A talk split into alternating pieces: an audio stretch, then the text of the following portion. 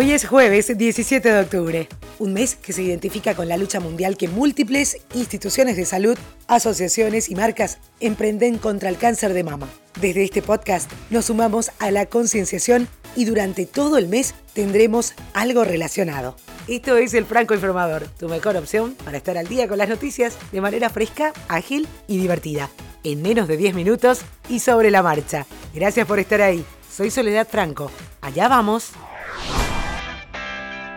te cuento que El Franco Informador es un podcast producido por La Podcastera, que te ayuda con todas las herramientas necesarias para llevar el podcast que querés de tu marca personal o tu negocio a un nivel profesional.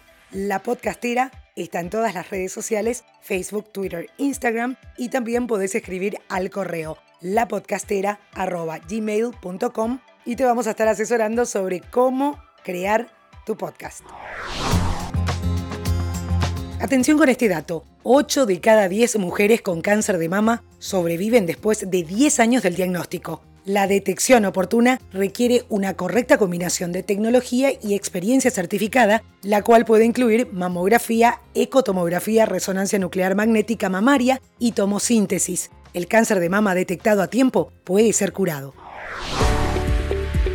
Y hoy se conmemora el Día Internacional para la Erradicación de la Pobreza. Fue proclamado por la ONU en 1992, pero la primera vez que se celebró fue en 1987 en París, cuando más de 100.000 personas se reunieron en la Plaza del Trocadero para manifestarse a favor de los derechos humanos y la libertad en honor a las víctimas de la pobreza, el hambre, la violencia y el miedo. Te recomiendo seguir las actividades del semáforo de eliminación de la pobreza.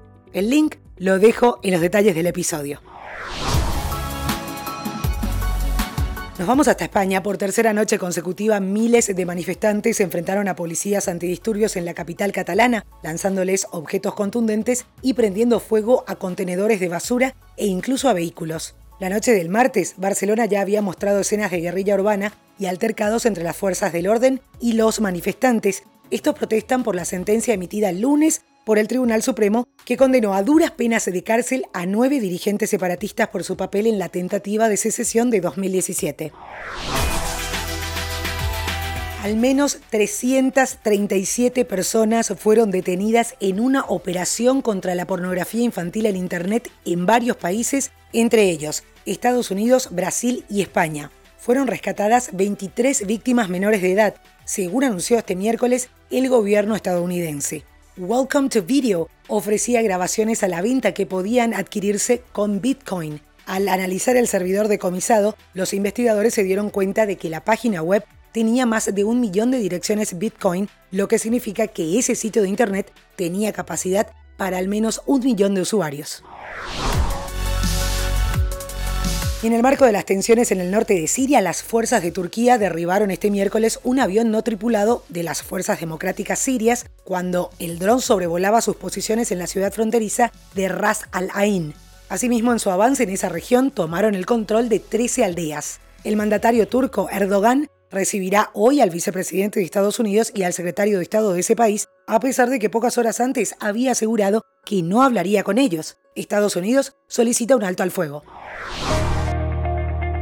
Nos vamos a la tecnología. LinkedIn está dando un paso para llevar sus funciones de red al mundo físico. La compañía está lanzando una nueva función llamada Eventos. Se trata de una herramienta actualmente gratuita para que las personas planifiquen, anuncien e inviten a otras personas a reuniones en el mundo físico. La función aparecerá en el menú, en el sitio web y la aplicación móvil de LinkedIn. Se lanzó primero en los países de habla inglesa y poco después será para otros mercados. Antes de seguir, quiero que sepas que me encantaría poder saber tus impresiones sobre este podcast informativo diario. Trabajamos todos los días para seleccionar las noticias que te permitan estar al tanto de lo que pasa en el mundo sin perder tiempo y sin que tengas de salir de tu rutina. Así podés también formar parte de la conversación. Por eso es muy importante saber si hay tópicos que podemos incluir para hacer que este podcast sea lo más útil posible. Podés dejar tu comentario en nuestras redes sociales, en Twitter, arroba francoinforma, en Facebook e Instagram, Franco Informador. Y tenés la página web francoinformador.com con los episodios de cada día, donde también tenés los links de las noticias y podés dejar tu comentario. Dicho esto, seguimos.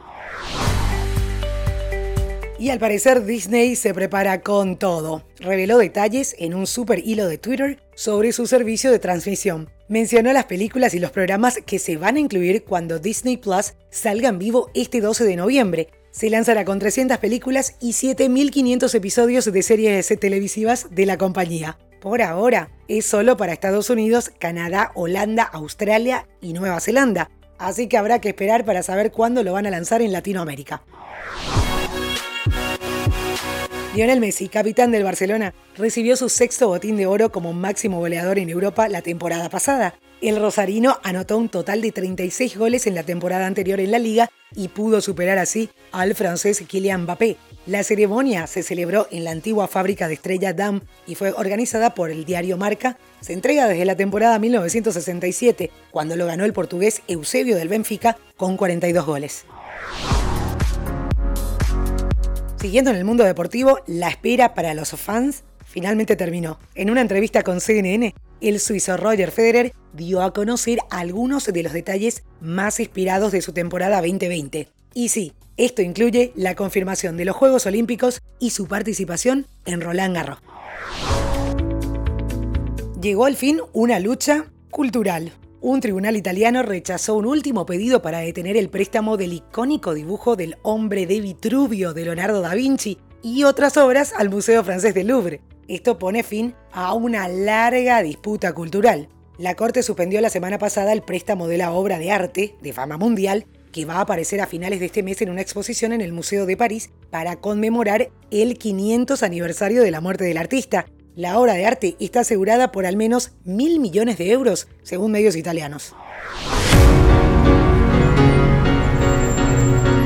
La música llega con algunas pistas de Coldplay. La agrupación informó hace unos días que van a estrenar un álbum más artístico antes de que termine este año, pero que probablemente no harán un tour hasta que lancen el siguiente el próximo año que será mucho más mainstream. En el canal de YouTube de Coldplay aparecen varios videos con la imagen en miniatura en blanco y negro y también se puede ver el símbolo de la luna y el sol. Además, te invito a que chequees su página web, porque la luna va cambiando de fases. ¿Significará algo? Habrá que esperar.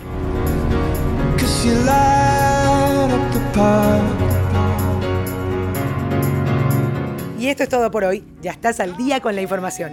Mañana, a primera hora, tenés listo el episodio del día. Feliz resto de jornada.